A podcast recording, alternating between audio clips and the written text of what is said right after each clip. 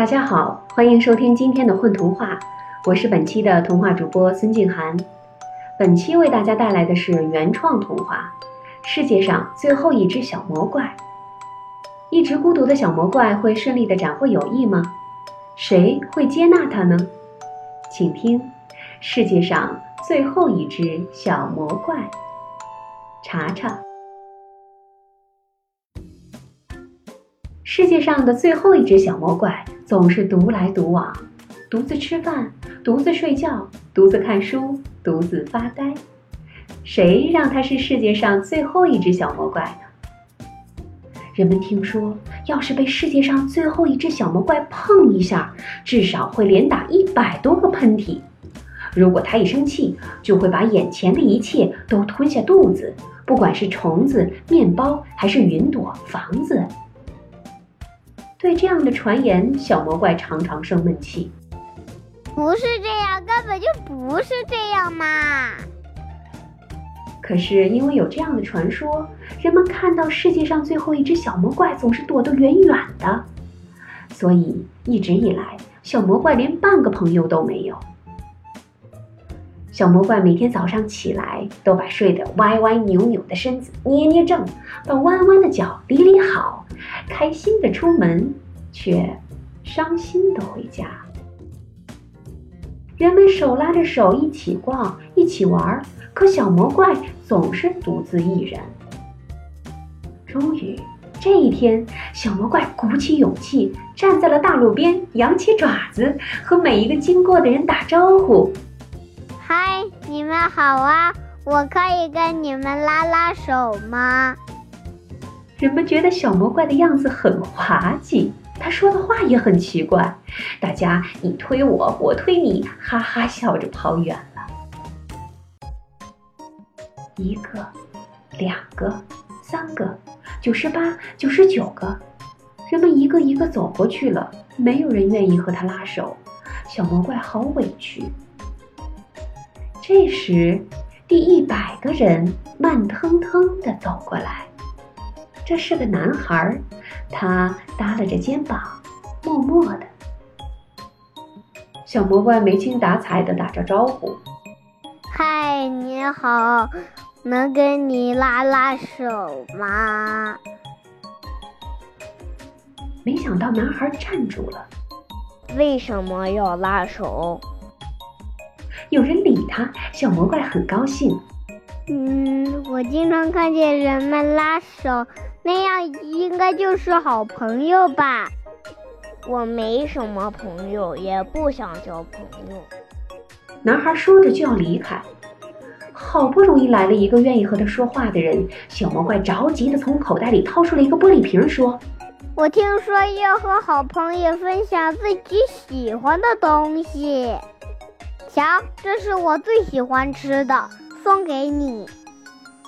这是什么？”男孩看着玻璃瓶里金灿灿的东西，惊讶地问：“瞧，这是郁金香的蜜，可甜啦！”小魔怪舔着嘴唇说：“可是我们并不是好朋友。”男孩也舔了舔嘴唇，把玻璃瓶还给了小魔怪，还是要走。喂喂，等等，这……这个你喜欢吗？这是我最心爱的宝贝，你一定会喜欢的，对吧？对吧？对吧？小魔怪捧上另一个瓶子，男孩伸手去接，可是小魔怪抓得好紧。玻璃瓶里装的是一只漂亮的金龟子，可是我们并不不是好朋友。男孩放开手，叹了口气。一直盯着金龟子看，小魔怪沮丧极了，他很伤心。他一伤心就蹲在路边吃小石子儿，就像人们一不开心就使劲吃零食一样。男孩不知道怎么办才好，他想了好久，还是默默地转身走了。喂！小魔怪叫住男孩。男孩转过身，低着头，不敢看小魔怪。但他等着。你看起来不太开心，我表演个魔术给你怎么样？男孩没有摇头，也没有点头。小魔怪不由分说为男孩表演起用耳朵眼儿吹小烟圈来，笑脸的小烟圈，哭泣的小烟圈，数字的小烟圈，字母的小烟圈，一个一个神秘的烟圈从小魔怪的耳朵里冒出来。男孩张大了嘴，完全被迷住了，他的眼睛里盛开着两朵花。你要是不愿意，就不用跟我拉手了。你走吧。表演完，小魔怪小声地说，他的眼神有些忧郁。男孩走出几步，回头一看，小魔怪还在那里，眼巴巴地看着他，一脸的失望。他还要等多久才会有人答应和他拉手呢？男孩笑了，他跑了回去。男孩和世界上最后一只小魔怪手拉手的时候，小魔怪在不停地打着喷嚏。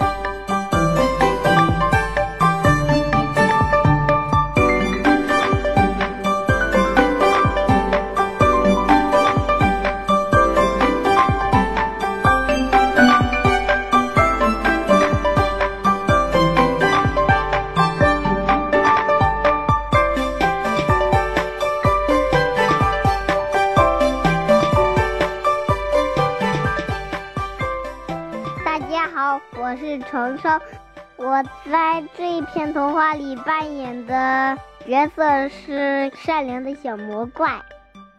大家好，我是李浩辰，我给大家扮演的是故事里的男孩。